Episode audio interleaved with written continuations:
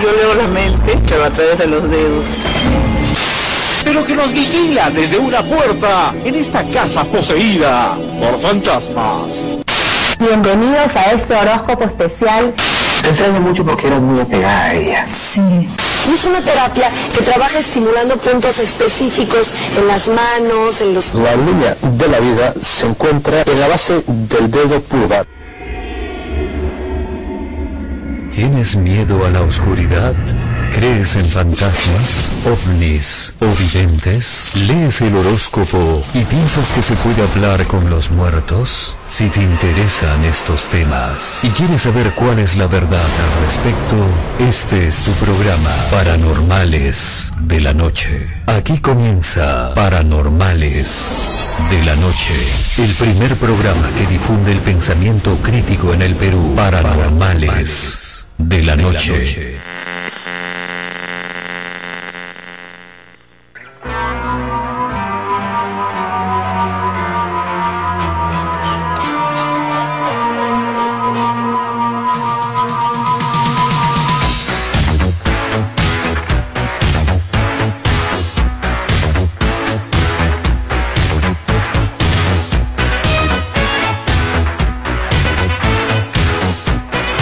Anchón, ¿quieres a Maite como tu legítima esposa? No respondas todavía, Anchón.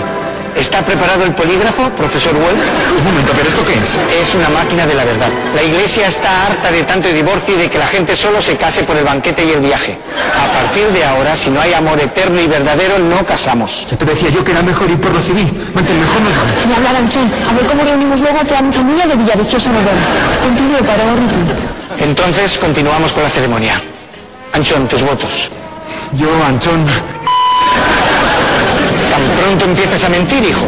Bueno, en realidad en el DNI pone Antonio Jesús, pero siempre me han llamado Anchón. Está bien, continúa pues.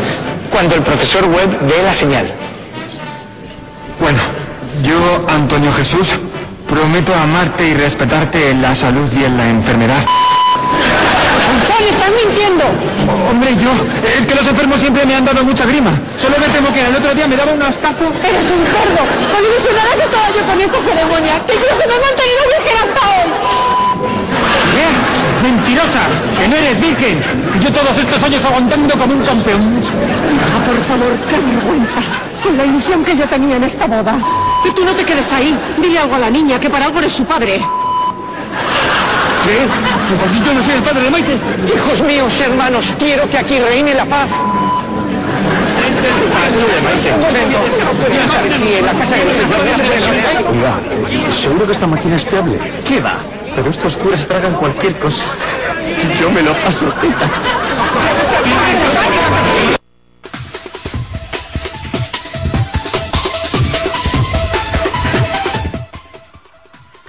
¿Qué tal amigos? Bienvenidos a una nueva edición de su programa Paranormales de la Noche a través de los 97.7 de Canto Grande FM y bueno, y al mundo entero a través de la web www.cantograndefm.com como todos los lunes a las 10 de la noche aquí reunido eh, esta noche pues con, como siempre con Iván Antesana, Adrián Núñez, eh, Doris Vera y quien les habla Andy Landacay. ¿Qué tal amigos? ¿Cómo están?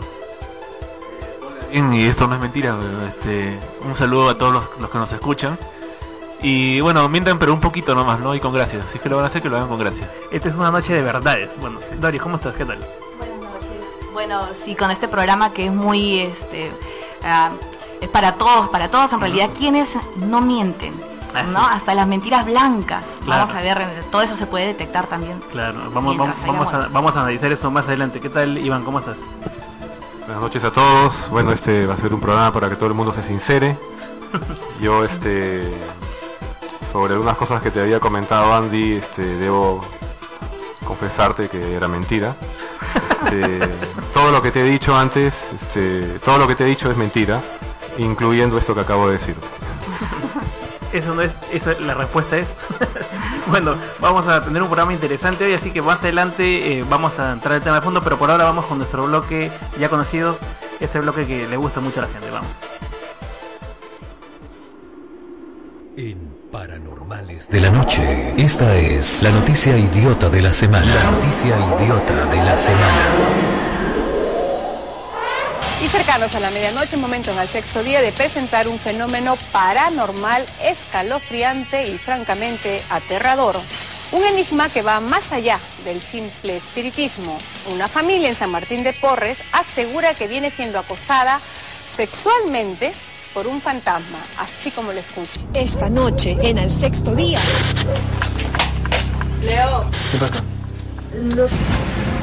Entonces, en lo que yo he intentado querer despertarme, he sentido, pues, no como le digo, el pene, pero he sentido un cuerpo frío, grueso, tosco.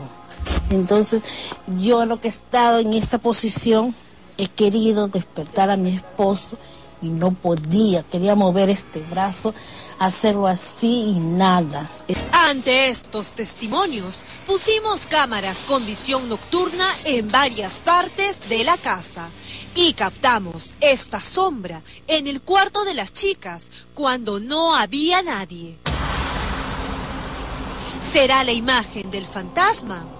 No lo podemos asegurar, pero sí les confieso que en esta habitación hacía más frío que en toda la casa. Bueno, son las 3 y 3 de la madrugada. Estoy sola en la habitación de Lourdes. Eh, toda la familia está en la sala. Los he pedido que salgan porque quiero pasar por lo menos una hora acá en su habitación. Bueno, la verdad es que estoy bastante nerviosa. Siento que está haciéndose, está bajando la temperatura mientras me quedo más sola, ¿no?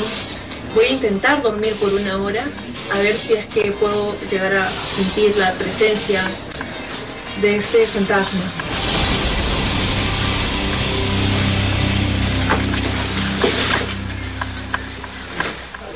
Debo confesar que el ambiente se puso cada vez más denso y ya era hora de pasar la noche en el cuarto de Panchito y de su esposa, sin imaginar que seríamos testigos de su terrorífica presencia.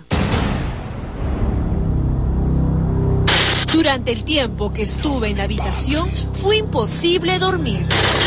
Tenía la sensación de que me estaban observando. El frío era incontrolable y me di cuenta que no estaba sola. El fantasma violador se manifestó, pero esta vez con ruidos extraños.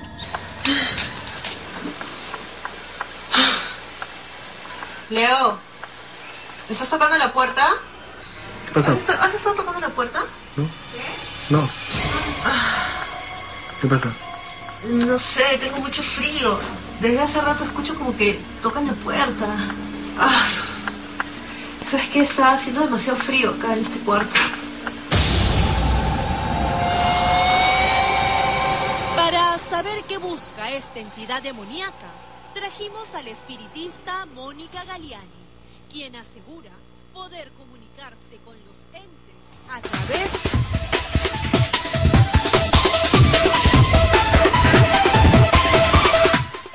Bien, esta fue la noticia. Acá, acá varios han carcajeado, pero bueno, hay que tomar con seriedad, por favor. Si no han hecho, hay que tomar con seriedad las informaciones de nuestros eh, eminentes ¿no? este, y, y magnánimos programas periodísticos que hablan siempre de ese tipo de temas tan eh, ligados a la ciencia y a la cultura. ¿no? ¿Qué opina aquí el panel brevemente, antes de entrar con el tema de fondo? llama la atención que tanto madre como hija este, tengan, este, sientan que las levantan por atrás. O sea, es, es curioso cómo se transmiten las mismas clases de, de experiencias reprimidas, ¿no? Este, eh, es- es- sí, pasa, pasa eso entre madres e hijas, ¿no? Pero mientras que el marido dormía, pues ella alucinaba con el fantasma, ¿no? Así de simple. Con Sí, las acá emociones un, reprimidas. un detalle muy extraño que nos han hecho notar acá es que claramente en el reportaje se ve como que es que baja la temperatura, ¿no? En invierno. Sí, es una cosa rarísima, rarísima. Y con la ventana abierta, más raro. La todavía. ventana abierta. Sí, y bueno, eh, es parte de esta de esta cantidad. Yo siempre le digo a Iván, ¿no? cuando pienso que el, la- el bloque este bloque va, va a morir porque no hay noticias, cada semana siempre sale algo nuevo. Y eso que este se ha peleado con unos videntes que pronosticaban el partido Perú-Uruguay y un Cuy también que, que predecía el, parti- el resultado del partido. ¿no? Bueno, habían varios en realidad, ¿no? Pero este... Esta ganó. Sí, pues definitivamente, ¿no? Claro, yo, me- yo, yo tuve una discusión muy este, con mi hija el viernes porque yo le decía que íbamos a perder. No, eres un pesimista, me voy a ver el partido donde mis amigos, que está, tú no sales a esta hora, es muy tarde. Una tra- tragedia griega esa noche, tuve que quedarme a ver el partido, yo, yo que sabía cómo iba a quedar, y cuando viene el penal les digo, ya, ya fue ese libreto, bla, bla, eres un pesimista, eres- no, no, nada, soy un optimista informado, nada más. Por lo menos le dijiste la verdad, ¿no? y bueno, eso nos da pie a entrar al tema ya de fondo aquí en Paranormales de la Noche. Aquí nos preocupamos por los temas importantes. Esto es Temas Paranormales. ¿Has dado de comer excrementos a algún miembro de tu familia diciendo que eran aceitunas? Sí. Verdad. Fue una broma que le gasté a una abuela mía. Por preguntas de ese calibre y respuestas tan repugnantes como esta, el escándalo en España no demoró en estallar. ¿Has utilizado tus conocimientos de mecánico para robar un coche? Por los gestos de esta mujer retorciéndose, pareciera que lo que le preocupa es la respuesta. Teme que su esposo se gane la fama de choro, pero el motivo de la impresión es otra. Sí. Eso es verdad. Por la desmesurada celebración de la familia, entendemos que no interesa que el hombre de la casa haya confesado ante millones que alguna vez se peló una caña. El formato se puso de candela cuando el morbo y el sexo juntaron el juego de tu vida. ¿Crees que el cuerpo de tu amiga África es apetecible sexualmente? ¿Duda por casa a sabiendas que te pueden ver tus vecinos? Sí. ¿Piensas que es obligación del hombre traer todos los meses dinero a casa? Pero si hablamos de matrimonios destruidos, nos vamos hasta los Estados Unidos. El momento de la verdad hizo noticia por Lauren Clery, 26 años de edad.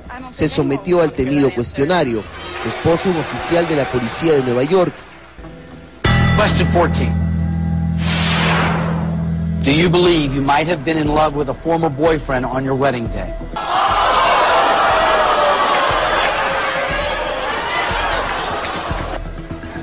Well, well, um, I'm going to be honest and say yes. That answer is true. Esa misma noche el marido cogió sus chivas y se fue de la casa. Lauren no ganó premio alguno, pues en la última respuesta mintió.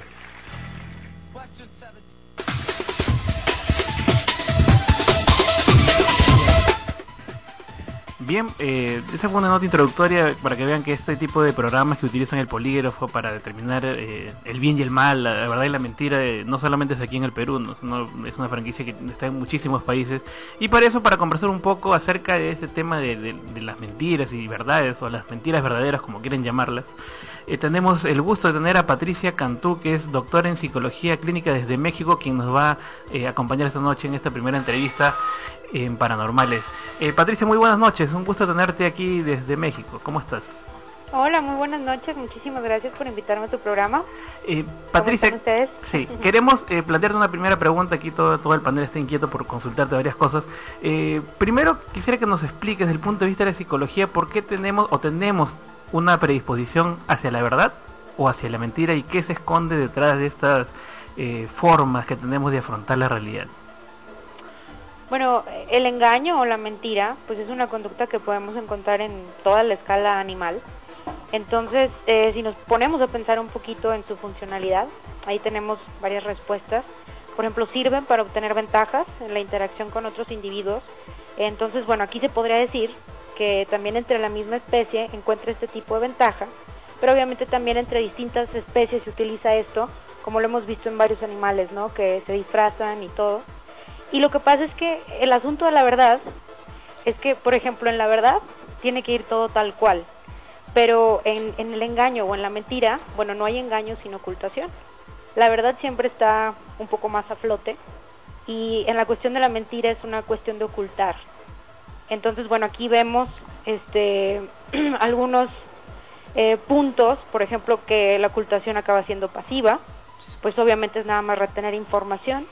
Y en cambio falsear, pues esto sí ya, ya puede implicar algo más fuerte en la mentira, ya es más activa. Entonces, bueno, así podemos entender esto como una evolución también para poder nosotros adaptarnos. De hecho, el autoengaño evolucionó a través de esto, del engaño, de la mentira. Eh, es una forma también de supervivencia. Entonces nosotros lo vemos de esa manera. Estimadísima doctora, buenas noches. Hola, buenas noches. Eh, hablas con Iván Antesana. Eh, Hola, Iván. tú- ah, hola, ah, dime, absolutamente todos los seres humanos entonces eh, estamos equipados para mentir. Es, eh, dirías, eh, si esto es cierto, dirías entonces que mentira y socialización están estrechamente relacionadas. Más bien me iría con, lo, con la función del cerebro. Por ejemplo, nuestro cerebro no está destinado a encontrar la verdad, sino a hacer congruente lo que se encuentra ahí afuera, con el mapa que tiene de sí mismo, o sea, con el autoconcepto. Entonces así es como funciona lo de la verdad y la mentira. Es más bien eh, el trabajo de nuestro cerebro de hacerlo congruente. Sí, hola, ¿qué tal Patricia? Te habla Doris Vera. ¿Cómo estás? Hola, buenas noches. Buenas noches. Eh, sí, bueno, también yo eh, tengo entendido de que hay una enfermedad, bueno, no quisiera que me aclares esto, la mitomanía, que es la construcción de lo que tú decías, ¿no? Un au- autoengaño para poder este sobrevivir, ¿no? ¿Qué es lo que puede llevar a una, a una persona a, a- a crearse esto, ¿no? ¿Qué es lo que puede llevar a una persona a que, perdón? a crearse estas esta- estas mentiras, a, a leer la, la, la vida según este lo que lo que le conviene, ¿no? Tengo entendido de que por ejemplo podría ser este alguna situación muy trágica en su vida, ¿no?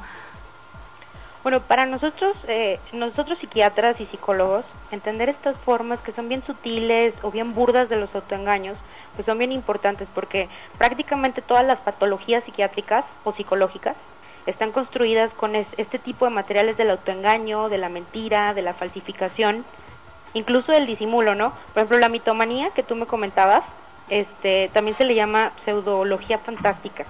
Esta está, haz de cuenta, a medio camino entre la histeria, la psicopatía y un delirio, ¿no? El delirio ya tiene que ver con la psicosis, un delirio megalómano. Entonces aquí vemos que eh, se destacan entre trastornos que son como facticios, donde la intención de, de engañar o incluso de autoengañarse son tan evidentes que necesitamos muchísimo más tiempo o mil bloques para explicarlo, pero aquí son muy evidentes.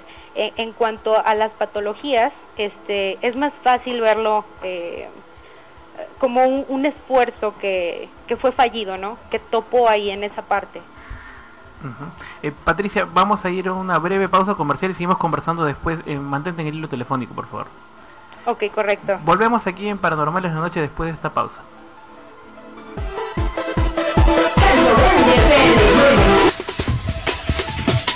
Bien, volvemos. Volvemos aquí en Paranormales de la noche. Estamos eh, conversando con Patricia Cantú desde México. Eh, Adrián tiene una pregunta para mí. Para ella. Sí, buenas noches Patricia. Te saluda Adri- Adrián Núñez. Eh, Hola, buenas noches, hola. Adrián. Mi pregunta sería si es, hay- existe alguna manera certera o medianamente certera de evaluar eh, si una persona está mintiendo o engañando a otra. Bueno, hay que tener cuidado, ¿no? Porque si hay alguna patología, por ejemplo, con, con las psicopatías, como con los psicópatas, este, ahí hablamos de profesionales, ¿no? Es muy difícil detectarlo, eh, son muy profesionales, muy difícil detectar la mentira. Pero, por ejemplo, ahorita ah, nos están dando como una gama de métodos muy exagerados. Eh, si nos vamos a tiempo pasado, por ejemplo, la- estaba la tortura, ¿no? es un método que puede incluir violencia, amenaza psicológica, física, de todo, ¿no? Pero después fuimos evolucionando con esto de, de encontrar la verdad y por ejemplo está el suero de la verdad que a mí se me hace, bueno, el uso de drogas y todo eso me parece muy peligroso. Este, y después empezaron a formar técnicas. Eh, hay unas como la sinergología, este, esas son técnicas que dice que hay puntos en la nariz que puedes encontrarlo. Bueno, hemos llegado al límite a veces de las tonterías, que incluso yo leía hace poco en la red, este, que podíamos detectar mentirosos en los mensajes de texto. Bueno, yo creo que aquí este, hay que tener un poco de cuidado porque pues, normalmente hablan de pausas o, o- o de tiempos y no sabemos cómo es la persona. Este, no sé, hay una fórmula que de hecho si la conocemos un poquito es de una persona que miente y que con el tiempo, o sea, va teniendo éxito en la mentira, entonces es más fácil seguir mintiendo, ¿no? Y llega un punto en el que como ya se siente exitoso, este, es más fácil atraparlo en la mentira porque quita la guardia. Entonces, bueno, ahí es muy complicado porque nosotros tendríamos que conocer a la persona para determinar este tipo de, de situación, ¿no? De ver cómo es él. Este, también está el reconocido polígrafo. Ya ves que el polígrafo, bueno, yo lo considero una enorme mentira porque a, a mi punto de vista es nada más un interrogatorio con preguntas capciosas. Utilizan lo que es la, la teoría este, dual que choca, choca con las ideas, este, te hacen entre la espada y la pared. Por ejemplo, te hacen una pregunta como ¿alguna vez has mentido para librarte de un problema? Y esto te, te causa un conflicto, ¿no? Porque todo mundo hemos mentido en alguna situación para librarte de algo, ¿no? Este, entonces mientes por ese lado y también mientes este si ya aceptas que eres un mentiroso. Entonces te pone en una posición de mentiroso y casi todas las preguntas que son así de control te llevan a, a dudar y a que tengas una respuesta fisiológica probablemente incorrecta, ¿no? O que tengas una lectura incorrecta.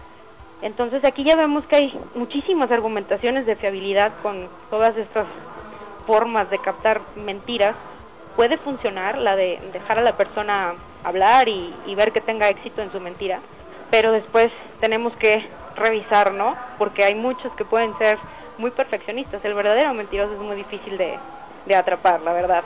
Entonces, bueno, tenemos el sentido común, muchas veces vemos reacciones fisiológicas normales, todo el mundo, si ya conocemos a alguien, por ejemplo a la pareja, a veces sabemos cuando miente, ya tenemos tiempo con esta persona, a veces captamos este tipo de cosas, por eso tenemos que tener mucho cuidado. Cualquier valoración física o conductual solo puede hacerse en comparación con el nivel habitual del sujeto, o sea, saber que el sujeto es así, si no, pues podríamos pensar que está mintiendo por un comportamiento que a lo mejor es muy natural en él esto podría ser una falta, una falta terrible en cualquier método. Y te- bueno, sabemos que la gente la toman así a veces sin conocerla, ¿no? Correcto. Acá Manuel tiene una pregunta también, Manuel. Hola Patricia, te habla Manuel Pasimiño. Entonces hay una relación entre las costumbres, eh, el, la- el miedo, la vergüenza y hasta el poder con la mentira. Ah, por supuesto, por supuesto. Este, pero bueno, hay que hay que revisar, ¿no? Muchas veces si tenemos que llegar a un cometido, podemos controlar el cuerpo. O sea, lo que nos puede decir esto de una persona es algo bien interesante. Porque mentir no es lo complicado, sino mantener la mentira, que la gente te la crea y seguir manteniéndola. Esto nos habla de que es un sujeto inteligente, un sujeto que, que tiene una excelente memoria, que tiene un control de, de su cuerpo, que tiene un control de su cara, la voz, todo, y que puede planear incluso la cantidad de la gente a la que le va a mentir, porque entre más gente es más difícil mantener la mentira, ¿no? Entonces tiene muchísimas habilidades, una persona impresionante. Obviamente son características psicopáticas, pero se puede tomar como una habilidad. ¿Ok? Eh, bien, eh, Patricia, te agradecemos mucho. Nos has eh, dado una explicación bastante sintética y, e interesante acerca de este tema de la, la- la verdad y la mentira eh, en el ser humano. Y más bien te, te agradecemos mucho y te comprometemos de repente para otro- otros temas también, eh, en base a tu conocimiento de la psicología, nos puedas apoyar también. Y aquí, a nombre de todo el equipo de Paranormales de la Noche, te agradecemos enormemente. Listo, eh, bueno, ahí tuvimos a Patricia Cantú desde México, quien tuvo la, gentileza pues de eh, ayudarnos con este tema interesante. Y vamos a, ya se ha mencionado el polígrafo, se ha mencionado el polígrafo eh, en esta, en esta, en este programa y bueno, obviamente es la base que, nos ha ayudado un poco a, a introducirnos en el tema. Acá tenemos en el Perú un programa conocidísimo ¿no? que utiliza el polígrafo para determinar las verdades y las mentiras de políticos, de artistas, ¿no? Como pasa en muchísimos otros países también y que, bueno, es, eh, es conducido pues en, un canal conocido por un conductor bastante polémico también eh, llamado El Valor de la Verdad aquí. Y bueno, vamos a brevemente una nota eh, acerca de qué es el polígrafo para los que no están en- enterados ni informados sobre este punto. Polígrafo es un aparato que permite medir reacciones psicofisiológicas asociadas con ciertos estados emocionales para así tratar de detectar engaños. Fue inventado en 1921 por el estudiante de medicina John Larson, quien trabajaba para el Departamento de Policía del Condado Berkeley en Estados Unidos.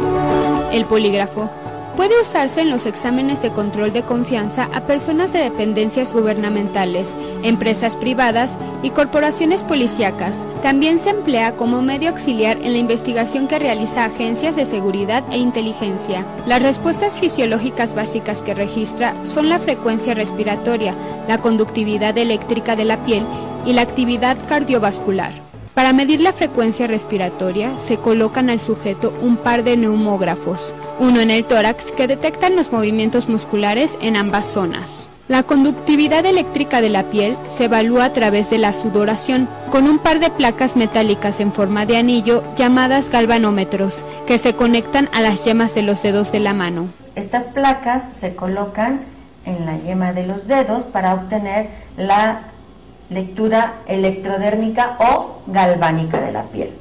Para medir el ritmo cardíaco y la tensión arterial se utiliza un manómetro, igual al que aplican los médicos a los pacientes que acuden a consulta. Todos los datos se concentran en una caja convertidora que los transforma en señales digitales. Finalmente, se hace la proyección de gráficos en una computadora.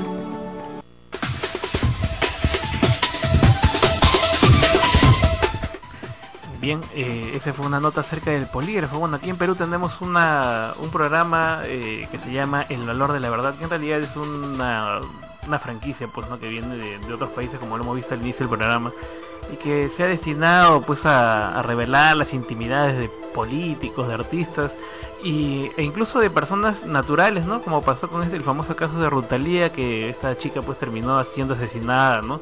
Y que mm, por, por el premio, obviamente, involucrada en un tema ahí extraño, ¿no? Y bueno, finalmente después el programa se lavó las manos y dijo, no tenemos la culpa de la violencia, finalmente eso es lo que refleja la realidad, ¿no? Pero llegar a esos extremos creo que ya nos está tocando gravemente como país, ¿no? Y, y, y bueno, para hablar de este tema del polígrafo, de si realmente es una ciencia, una disciplina eh, de la cual uno se puede fiar, ¿no? Verdaderamente tenemos el gusto de tener eh, a Carlos Villantoy, quien fue presidente de la Asociación, Asociación de Poligrafistas del Perú y que es un especialista en el tema y es la persona adecuada para hablar de esto. Carlos, muy buenas noches, ¿cómo estás? Carlos, muy buenas noches, ¿cómo estás? ¿Aló? Carlos, ¿qué tal? ¿Cómo estás? Te saluda. Sí, aló, muy buenas noches. Carlos, eh, bueno, para empezar esta entrevista, muchas gracias por aceptar la, la, invitación para que estés esta noche aquí en Paranormales de la Noche. Eh, hemos estado conversando acerca del polígrafo, bueno, y, y de, de, de, lleno te pregunto, ¿no? Eh, ¿El polígrafo realmente es útil científicamente o es la forma como se utiliza lo que realmente le resta eh, efectividad en los resultados? Eh, no te entendí bien la pregunta, sí. pero bueno, antes que nada te agradezco por, por la invitación eh, gracias porque es un espacio importante para poder aclarar un poco sobre el tema del uso del polígrafo. Eh, eh entendí más o menos lo, lo, que me decías era este si el la polígrafo utilidad. podía... Uh -huh. ¿Aló? Sí, quería preguntarte acerca del uso del polígrafo. ¿Realmente es la forma como se utiliza el polígrafo o es el polígrafo en sí eh, lo que no está funcionando adecuadamente? Es lo que quería que nos, eh, eh, ¿Para qué tema? Para el tema, de, por ejemplo, en el caso de lo que estamos viendo en televisión, ¿no? Básicamente, para empezar por ahí. Ah, ya, tú me hablas del programa de televisión Así El Valor de la Verdad. Así es, correcto. No, no, no, no, no, no. Ese es un, eso es, eso es un show de televisión, ¿no? Es un programa de entretenimiento muy bien producido, uh -huh. eh, pero la comunidad de poligrafistas acá en el Perú y en el mundo entero nosotros lo rechazamos, ¿no? Lo rechazamos por la sencilla razón de que eh, para los expertos y los profesionales en esta ciencia eh, solamente se está utilizando el nombre, la poligrafía, a merced de un show de televisión, ¿no?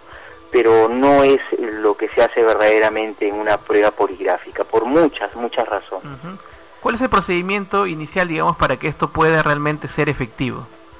El, bueno, el primer procedimiento es este que la persona sepa que va, ¿no? Va a una prueba de polígrafo. Lo segundo es que la prueba sea efectuada por una persona acreditada, preparada, y lo más importante, que cumpla un proceso. Como toda ciencia hay que cumplir un proceso, ¿no? Estandarizado.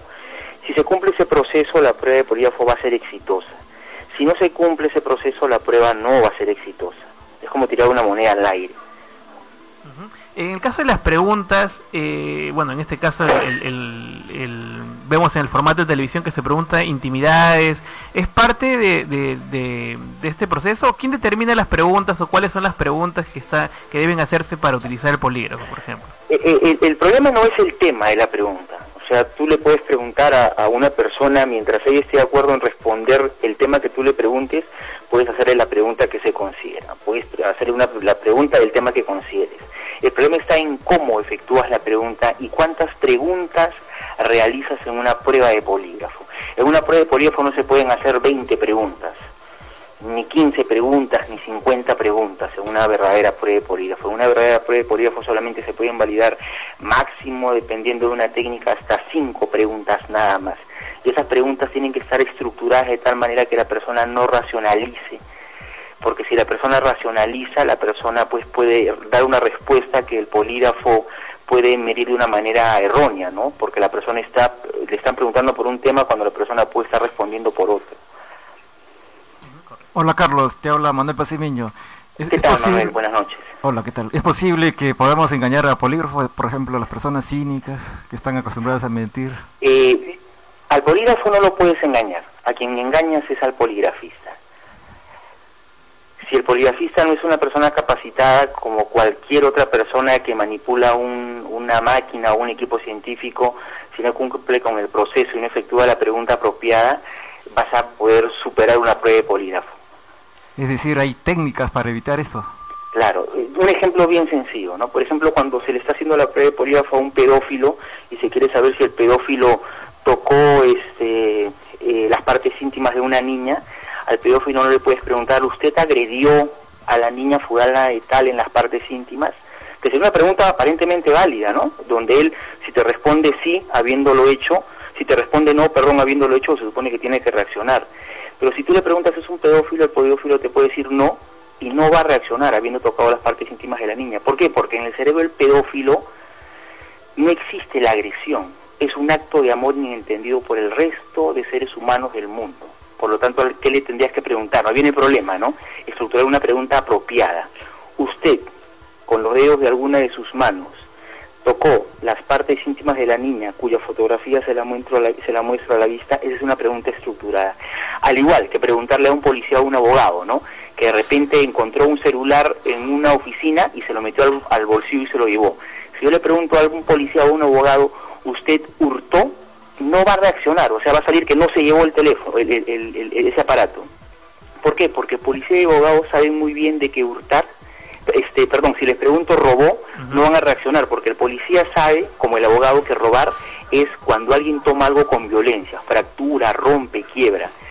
Entonces no va a reaccionar. Entonces siempre hay un error. ¿Usted robó? No, no robé. Y no robó, pues él hurtó, que es una cosa totalmente diferente. Entonces, la técnica, como se estructura la pregunta, es la base de la poligrafía. Y en este programa El Valor de la Verdad, ahí se ven unos errores pues tremendos, ¿no?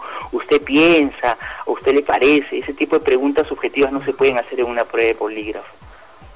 Sí. ¿Qué tal? ¿Cómo estás? Te habla Doris Vera.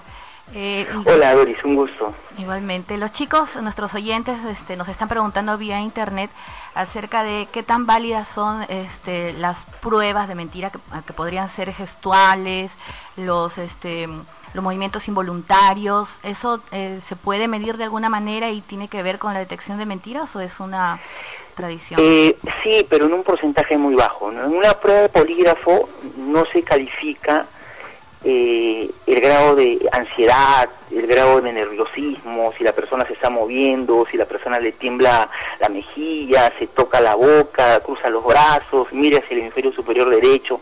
Como lo decía, la, la- creo me pareció haber escuchado a la colega mexicana algo de eso, y tiene mucha razón. Verdaderamente eso no tiene mucho peso, ¿no? Porque eh, por el hecho de que existe el famoso síndrome de Otelo, ¿no? En donde una persona que puede ser inocente puede generar las mismas reacciones exteriores que alguien que es culpable. Se pone nervioso, se pone ansioso, pero no por eso puede estar mintiendo. Por lo tanto, esa apreciación a primera vista no es muy contundente. No, no, no, no es muy contundente. En una prueba de polígrafo no se valida eso, porque si no, imagínate, ¿no? Sea, sería el ojo del poligrafista el que al final va a decir si la persona miente o no, y, y- eso no es suficiente por el, por el síndrome este de Otelo que te acabo de mencionar.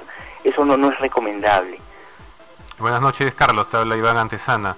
Hola, Iván. ¿Qué tal? Mira, eh, en la línea de lo que acabas de mencionar, eh, en todas las personas eh, son aptas para una, una prueba de polígrafo. ¿Qué pasa si una persona no, es es demasiado otro- nerviosa? Nosotros, los profesionales de esta ciencia, es una ciencia nueva.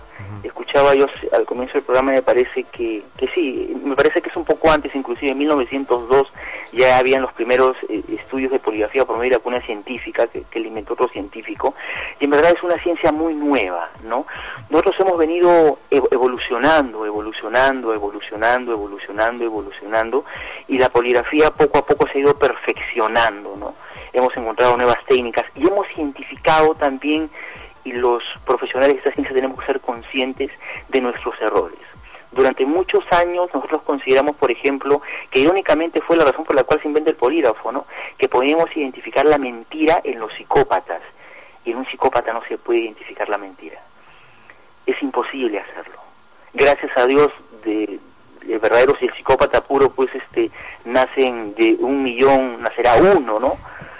Y eso es.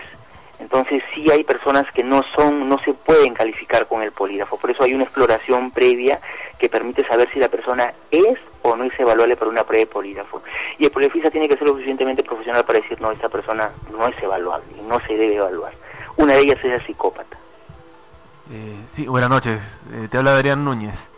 Adrián, ¿qué tal? Muy buenas noches. Eh, otra consulta similar. Eh, ¿Y se puede llevar la prueba de polígrafo en cualquier ambiente o tiene que ser un ambiente especial controlado? Eh, no, el, ambiente básicamente tiene que ser un ambiente en el cual pues haya dos sillas. Eh, eh, la prueba de no, no es un interrogatorio. Eh, lamentablemente hay toda una leyenda urbana, ¿no? De que el poligrafista es una persona del super ultra recontra espionaje, un tipo, un tipo, ¿no? Que, que, que va a ser una especie de interrogatorio, donde va a hacer preguntas de doble sentido, donde lo que va a hacer es buscar hacer caer, confundir al evaluador, no es así, ¿no? El ambiente para una prueba de polígrafo es el ambiente como el que se hace, en el que se hace una entrevista para un trabajo, por ejemplo, ¿no? Un ambiente donde, bueno, no hay gente transitando, sea un ambiente privado, donde no haya mucha perturbación y donde dos personas puedan conversar, ¿no? De manera privada. Ese es el ambiente que se requiere para una prueba de polígrafo. Entonces quizás el, el ambiente de un set de televisión no sería el adecuado. Mm, en una prueba en vivo no, no sería el adecuado. No, no sería el adecuado por muchas razones, ¿no? Porque eh, tendría que ser la persona muy concentrada y obviamente quien está al otro lado, el poligrafista, tendría que estar también muy concentrado, ¿no? No, no, no sería de repente el recomendable por los distractores naturales y lógicos que hay alrededor de un set de televisión. Eh, Carlos, vamos a ir a una... ¿Todavía no? Todavía no vamos a... Bueno, entonces vamos con otra pregunta. Sí, Carlos, eh, quería hacer una consulta. ¿Qué opinas de estos libros? Porque en realidad hay circulan bastantes libros que hablan del polígrafo, incluso dan pautas o tips de cómo engañar al polígrafo en base a una serie de estrategias, en base a una serie de, no incluso algunos que han sido supuestos agentes de, de la CIA o de la KGB, que enseñan a la gente a través de internet o a través de estos libros cómo engañar o cómo mentir al polígrafo. Hay libros eh, que son bestsellers. A- incluso. Ahí yo, yo repito lo de hace- de hace un momento, ¿no? En realidad no le mientes al polígrafo. Como en todo evaluar, como, como lo hacen los, los, los profesionales de la psicología, ¿no? Si tú llegas a dominar al entrevistador, le haces traslación, ¿no? O sea, llegas a ponerte sobre él, ya, ya pudiste llevar, ya pudiste controlar la prueba, ¿no? Por eso que los profesionales de esta ciencia este, durante muchos años venimos investigando, trabajando mucho de cuáles son esas técnicas para que esas situaciones no se presenten, ¿no? para que esas situaciones no de alguna manera generen lo que nosotros llamamos falsos positivos o falsos negativos. ¿no? Se han dado, la historia de la poligrafía ha, ha presentado muchas de esas situaciones, pero no por el error de la máquina, sino por el error del evaluador. Esto es tal cual la ciencia de la dactiloscopía. Yo encuentro en un vaso, hay una huella, y necesito compararla con las tres personas que considero tocaron ese paso, ese vaso. Si yo no utilizo el reactivo correcto, no utilizo la cinta adecuada para levantar la huella del vaso, esa huella después no la voy a poder comparar con la de los dedos de los sospechosos. Esto es igual. Yo tengo una persona de la cual voy a recoger sus reacciones fisiológicas. Si yo no utilizo la técnica apro- apropiada, no utilizo correctamente el polígrafo, no sigo el estándar adecuado, no voy a poder levantar bien las reacciones fisiológicas y a la hora de comparar voy a tener un resultado adverso. Bien, ahora vamos, sí, vamos- los vamos- libros hablan un poco de eso, ¿no? de cómo de alguna manera manipular al poligrafista para que él no efectúe su trabajo de manera apropiada. Correcto. Eh, Carlos, vamos a ir a una breve pausa comercial y volvemos aquí eh, contigo para conversar ya la Encantado, encantado. Vamos a una pausa y volvemos aquí en Paranormales de la Noche.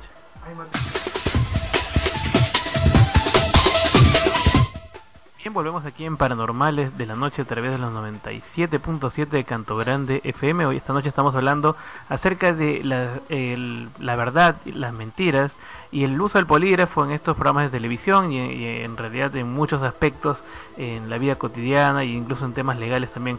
Eh, Carlos, eh, tengo entendido que eh, tú, bueno, tú has realizado una cantidad eh, importante de, de, medición de este tipo y, ha sido aplicado incluso en temas legales, ¿no? Quisiera que comentes un poco a los que no están un poco informados sobre este tema, eh, de la aplicación del polígrafo, por ejemplo, en, casos eh, ya, ya relacionados con el tema legal, por ejemplo.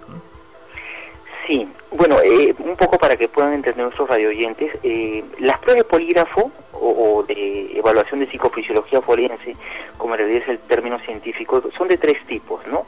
Las más comunes son las comerciales, las corporativas, ¿no? Las que piden las personas naturales para poder revelar si alguien está diciendo la verdad o no, empezando desde una persona que tiene una tienda y que de repente en su caja falta dinero y quiere saber si la cajera tomó el dinero o pues se presentó otra situación. Las pruebas de polígrafo son de tres tipos. La primera es la de preempleo, cuando alguien va contratar a alguien quiere saber si esa persona es confiable antes de que empiece a trabajar. La otra prueba es la de rutina, cuando una persona ya está trabajando, no se ha presentado nada indebido, pero se quiere descartar, lo que por ejemplo se hace en estos camiones de valores, ¿no? si alguien está planificando llevarse el camión o algo por el estilo. Las pruebas de investigación, cuando el ejemplo de la caja, ¿no? Ha sucedido algo indebido en un lugar, en una vivienda o una empresa y se quiere identificar quién es el culpable. Ese tipo de pruebas son voluntarias, o sea, las personas para poder eh, eh, hacerse la prueba tienen que ser invitadas y voluntariamente tienen que aceptar. Nadie las puede forzar. Si quieren hacer la prueba y si no quieren, no desean y, y nadie las puede sancionar absolutamente nada porque, porque es voluntario. Sin embargo, hay otro tipo de pruebas que son las pruebas judiciales, las pericias judiciales, que son pruebas poligráficas que tienen un peso de pericia judicial y la cual sirve como una pericia más dentro de todas las que se pueden efectuar en un proceso judicial y que la prueba poligráfica como pericia más da un aporte eh, significativo de algún modo entre todas las demás pericias para que la autoridad judicial pueda tomar una decisión. Esas pruebas ya se efectúan eh, eh, en, Estados Unidos, en México, hace muchos años ya se viene trabajando con ese tipo de prueba. En el Perú, el año, el anteaño pasado, eh, fue el primer país en Sudamérica en el cual se efectuó una prueba de ese tipo, ¿no? Y ya se han venido realizando otras. Hemos ganado un terreno significativo en nuestra región, sin embargo, todavía hay mucho por hacer y por promover en el uso de la poligrafía en este campo judicial. Sí, ¿qué tal Carlos? Este, dime, eh, estaba preguntando los- nuestros oyentes por internet acerca de otros métodos con soporte científico, ¿no? Por ejemplo, la resonancia magnética, si es que también este puede ayudarnos a detectar la mentira o no sé si otros si conoces otros métodos también. Eh, yo, escuchado a la, a la colega este mexicana, eh, existieron muchos métodos, ¿no? El de la tortura fue el más antiguo, ¿no? Eh, los antiguos descubrieron que, por ejemplo, cuando una persona mentía se le secaba la boca, entonces le metían un puñado de arroz y si se atragantaba le cortaban la cabeza en el antiguo Egipto. Después fue evolucionando, fue evolucionando, hubieron muchos otros métodos. Hoy en día considero yo que hay dos importantes, ¿no? el que hacen los profesionales este, la psicología, que se hace por ejemplo en el área de psicología forense de la policía aquí en el Perú, eh, que ha avanzado mucho en ese tema, es un tema que no se promueve mucho, pero ha avanzado mucho, que es la evaluación forense de la credibilidad. O sea, un psicólogo hace una evaluación para poder identificar si ese niño que dice que ha sido violado es verdad o si esa persona que dice que ha sido abusada es verdad. Pero tiene una limitante, ¿no? Que es solamente bajo la evaluación psicológica o los test. Ahí es donde el polígrafo aporta, da un aporte y que suma a esa evaluación general del análisis de la credibilidad. Después, el resto de ciencias que existen para descubrir la verdad son netamente forenses, ¿no? La dactiloscopía, el ADN, etcétera, etcétera. Pero prácticamente para validar la versión, la manifestación, lo que una persona refiere eh, eh, de algún hecho en materia de investigación, son esas dos. Sí, o sea, la- no hay ningún este, ninguna resonancia magnética ni nada de eso que pueda determinar la mentira. La resonancia magnética eh, no, lo menciono porque aún es una labor científica que está en estudio, mm, que es en realidad lo van a ser los polígrafos del futuro, ¿no? O sea, una persona ya no solamente se le va a colocar un sensor en el pecho, en el abdomen, en los dedos, en las posaderas y en el brazo. Hoy por hoy ya llega un nuevo sensor que que, ya está ya se hizo un trabajo científico que ya lo, lo tienen en Estados Unidos hace mucho tiempo que es el, el que se coloca frente al ojo del ser humano para ver la, la dilatación popular eh, pupilar pero es un sensor más ejemplo del polígrafo. Lo que viene en el futuro es el escáner cerebral. Eh, es carísimo, o sea, una prueba de esas que creo que en Estados Unidos sí lo trabaja el Departamento de Defensa puede llegar a costar un mínimo de 25 mil dólares, ¿no? Pero es un costo muy, muy alto que aún no se trabaja de manera masiva.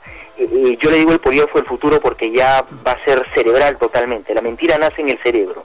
Todas las reacciones fisiológicas que capta el polígrafo nacen en el cerebro.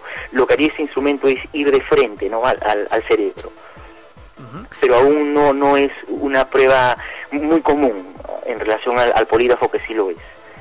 O sea, tal vez en el futuro veamos a nuestros políticos haciéndose una, un escáner cerebral en vivo de repente para, para No probar. lo creo, en verdad no no no lo creo, es muy difícil. Es muy complicado que eso pase, ojalá algún día pase. Eh, Carlos, eh, te agradecemos muchísimo eh, que nos hayas ilustrado esta noche aquí en Paranormales de la Noche. A nombre de todo el equipo te agradecemos hayas aceptado esta invitación para, para nuestro público. ¿no? No, yo- me siento este eh, muy contento de haber participado, de haber elucidado algunas cosas. Hay un debate abierto todavía sobre la poligrafía. Nosotros los poligrafistas hemos perdido mucho terreno porque justamente nos hemos inhibido hay veces de participar en estos espacios, pero es tiempo que ya lo hagamos, ¿no? Y, se abre el debate y hay que contestar las preguntas, ¿no? Un saludo para toda la gente de, de- de San Juan de Lurigancho. Yo viví muchos años en Canto Grande. Ah, qué bueno. Este, estudié en Canto Grande, así que tengo gratos recuerdos de ese lindo distrito. Por supuesto, entonces pronto eh, nos gustaría tenerte por acá eh, nuevamente visitando. Estoy en deuda, sé que estoy en deuda, estoy en deuda. Y nada, te extendemos la invitación para una segunda oportunidad porque so- hay otros temas que también en los cuales nos podrías ayudar mucho con el conocimiento que tienes y nosotros en este programa buscamos una aproximación a la verdad, no solo en este tema sino en varios, en muchos. No, eh, me, me- me parece espectacular lo que ustedes hacen. No hay mejor manera que saber la verdad que confrontándola. No existe otra forma, y eso es lo que ustedes hacen, así que los felicito. Muchas gracias Carlos y nuestro Para servirles. Dios los bendiga, un abrazo. Gracias. Eh, bueno, esa ha sido la palabra de Carlos Villantoy Herrera que nos ha explicado acerca del polígrafo y sus eh, múltiples usos, no sobre todo en tema, no solo en el tema legal, sino en el espectáculo televisivo también. ¿no? Eh, y bueno, la conclusión sería pues, en general, haciendo una, una síntesis que la verdad pues es un camino complicado, eh, sobre todo porque los seres humanos somos demasiado complicados, ¿no? Y estamos llenos de, de nuestras experiencias eh, y buscamos constantemente lo que decía la semana pasada Hernán Toro cuando hablábamos acerca de las experiencias fantasmales. La mitomanía es una está presente, ¿no? Acá también lo dijo Patricia muy claramente y esta tendencia que tenemos a mentir como un mecanismo eh, de salvación en algunos casos, ¿no? Adrián, creo que iba a comentar también al respecto. Sí, no, lo que justo veníamos comentando en el camino hacia acá, de la- hacia la radio, es que sería imposible un mundo sin la mentira, ¿no? Porque significaría un mundo sin empatía. O sea, uno no le puede decir las verdades de frente a todo el mundo en la cara, Claro. pues, ¿no? ¿Te imaginas un matrimonio sin mentiras? Claro, no, es, es impensable. Creo que No, elevaría la claro. dosis de divorcios, ¿no? Claro. Eh, Pero, pero en todo caso, eh, lo que se trata no es de no mentir de manera absoluta, sino de ser sincero. Claro, Que y tratar una- de que los demás sean sinceros con uno. Así es, es, un- es una experiencia importante, Doris. Sí, bueno, eh, regresando a esto de- de- de- del programa de, de Beto Ortiz, este, si es que acabamos de, de escuchar que está mal utilizado este polígrafo, entonces podríamos eh, deducir que las consecuencias colaterales que traen son inmorales, ¿no? Por ejemplo, una la, la- la primera entrevistada fue una, una chiquilla. ¿no? Ruth Talía Sayas, ¿no? Claro, exacto, que terminó asesinada, ¿no? Y, y todo por, por esta gran estafa. ¿no? Entonces tenemos que tener eh, conciencia al momento no solamente de, de- de criticar y para este para determinar si algo puede ser real, sino también incluso para sintonizar esos canales, ¿no? Esos programas. Iván. Sí, eh, bueno, eh, la televisión en este caso nos está sirviendo como un punto de apoyo para generar un tema. Normalmente la exposición mediática de algo muy masivo hace que muchos piensen en ese tema y hasta ese punto podemos darle valor, pero eh, hay que tener las cosas muy claras. Absolutamente nada de lo que se presente en la televisión masiva es algo de importancia. Es superficialidad, es espectáculo, ¿no? es una cuestión farandulesca. Nada de lo que se trate allí realmente se puede tomar en serio. Es tomar las cosas con muchas, muchas pinzas. Entonces, como dice eh, nuestro invitado que acaba de despedirse, es un programa de espectáculo. Eso es lo que estamos viendo, ¿no? Entonces no estamos viendo algo más.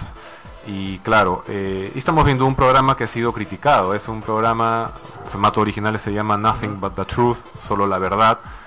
Y, o, o nada más que la verdad. Y con ese nombre, nada más que la verdad, se emitió en Colombia el año 2007.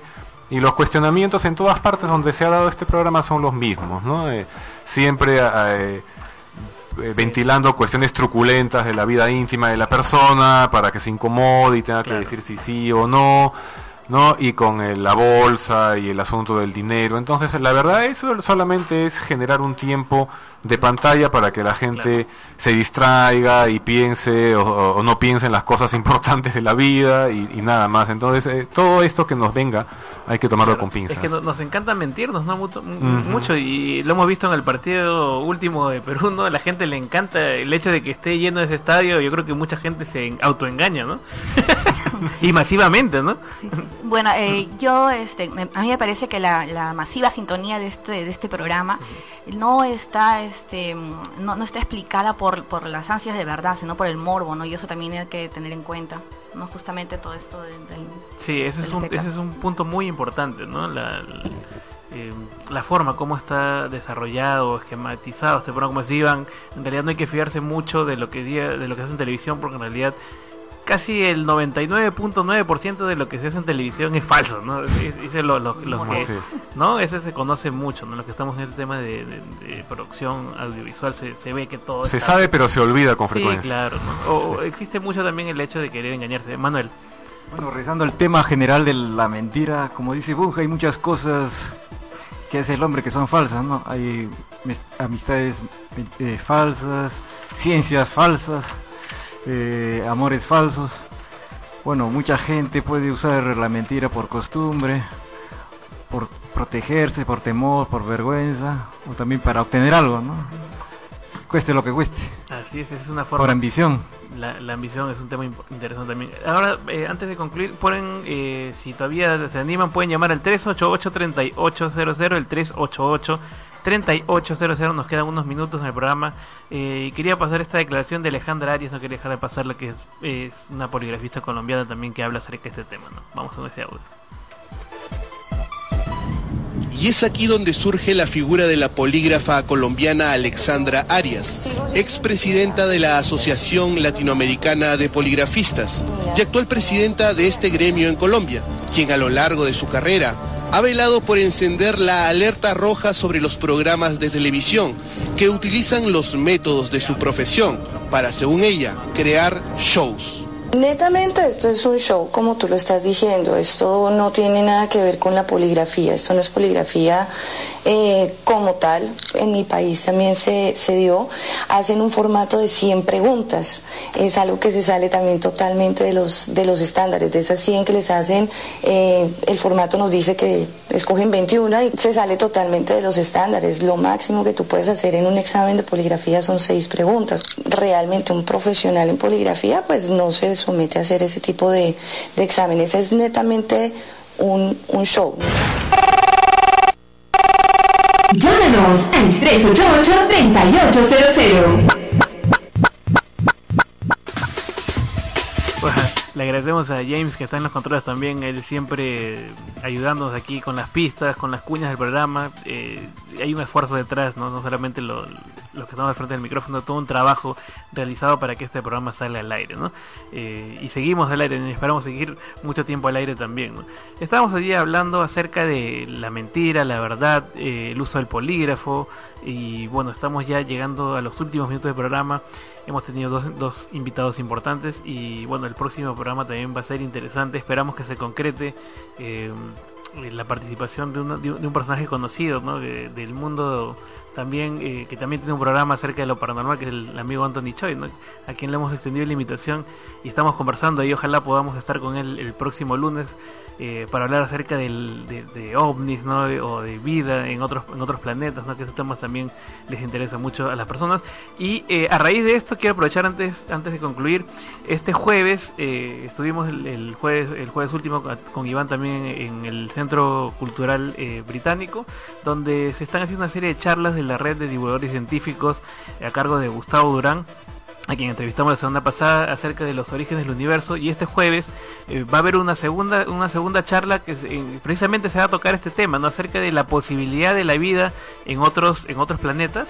Eh, estamos solos en el universo es el nombre de la charla eh, de este de, este, de, esta, de esta conferencia y bueno eh, y en ateos de miércoles que es eh, todos los miércoles a las siete y media en Búho Rojo eh, ¿sabes el tema que se va a tocar este miércoles o Es el tema va a ser la, la bibliografía, ¿no? Bibliografía atea, escéptica. Eh, los esperamos en el Girón Callao 181 a partir de las siete y media en el local del Búho. Ateos de miércoles. Esa es una, una agenda importante, ¿no? Bueno, y le decimos que no dejen de ir, pues, eh, este jueves al, al británico, que es un tema interesante, ¿no? Es bastante didáctico, con, con digamos, estuvimos en la charla anterior, y, y todo lo que tenga que, eh, o que esté relacionado con la ciencia, vamos aquí a difundirlo y divulgarlo. Eh, No sé si tienen alguna última recomendación de alguna publicación, eh, o algún evento próximo, aparte de esos que hemos mencionado también, aquí para el público. Bueno, yo quiero recomendar siempre... Eh, eh, lo- este, este libro de estuve me, com- me compré este librito del mundo como yo lo veo de Albert Einstein que es un libro muy interesante temas diversos no habla de ciencia religión no solamente temas de física entre otros temas también importantes y que es eh, bastante nutritivo no, sé si tiene alguna recomendación Iván. Sí, eh, bueno, lo tengo desde hace varios días, este mes pasado en la Feria del Libro, un conocido que trabaja en el fondo editorial de la Universidad de Garcilaso de la Vega, eh, me mostró un libro editado a raíz de unas conferencias que dio en Lima Jesús Mosterín. ah claro Y el libro pues, se titula Crisis de los Paradigmas del siglo XX. Es un libro bastante interesante, de pronto lo, lo voy a traer para reseñarlo un poco más en detalle porque nos habla de muchas cosas que se consideran eh, referentes culturales de, contemporáneos y, y, bueno y los aborda desde un punto de vista bastante escéptico este, este autor Sí. español. ¿no? Y, y antes que me olvide, también quiero recomendar este el, esta serie que está. Hace rato conversamos aquí con los chicos en la radio. eh, en National Geographic están pasando una serie interesante acerca de juegos mentales, ¿no? Que está dando los domingos a las 8 de la noche aquí en Perú. Y bueno, que les explica ese tema acerca de no confíen en su cerebro, no confíen en lo que ven, porque en realidad eh, no estamos hechos para captar la realidad al 100%, ¿no? Definitivamente, Adrián. Sí, bueno, una recomendación acerca de lo que tú comentabas que era la, esa ansia por autoengañarse, ¿no? Y eso también se, eh, es lo que, lo que mueve, por ejemplo, la literatura. Y sobre eso escribió muy bien Mario Vargas Llosa en su libro este, La verdad de las mentiras, ¿no? Que recomiendo el librito. Ujú. Eh, Manuel. Bueno, a mí se me ocurrió recomendar el libro La tentación trascendental, una crítica a la religión y a lo paranormal del finado filósofo humanista secular y escéptico Paul Kurtz. Perfecto. Doris. Sí, bueno, sobre lo que estaba diciendo Adrián, es importante trabajar el concepto de verosimilitud, ¿no? Vero, que se pare, eh, verdad, y símil, este, que se parecen, ¿no? Entonces, hay un, hay un, este, una, di- una pequeña diferencia entre mentira y verosimilitud que se trabaja en la literatura, ¿no? Y bueno, recordar finalmente lo de Ateos de miércoles en Pueblo Libre, repito la dirección, Girocaya 1817 y medio. Bien, eh, estamos ya llegando a la parte final del programa aquí en Paranormales de la Noche. Le recordamos a, bueno, antes que me olvide, agradeciendo también a Diego Alejandro Vargas, que siempre nos apoya desde Colombia, ¿no? Y a Daniel Arce también de Bolivia. Y todos los amigos que nos están siguiendo a través del chat y a través del Facebook y a través de todas las redes. Siguen difundiendo la página, que este es un intento por fomentar el pensamiento crítico y también nos apoyen, pues, ¿no? Para seguir al aire, que ese es el tema importante las donaciones también que estamos recibiendo. Y vamos a poner el número de cuenta en la página de, de Paranormales también para que nos puedan ayudar. Bien, esto ha sido todo por hoy. Nos encontramos el próximo lunes a las 10 de la noche aquí en Radio Canto Grande. Los que quieran escuchar el programa pueden entrar a www. Eh, eh, paranormalesdelanoche.wordpress.com ya en la memoria falla eh, nos reencontramos el próximo lunes eh, se despide ustedes Andy Landacay, Doris Vera Manuel Pasimiño, Adrián Núñez e Iván Antesana y hoy día no estaba Miguel pero bueno vamos a hablar con él después. Eh, nos vemos el próximo lunes. Chao.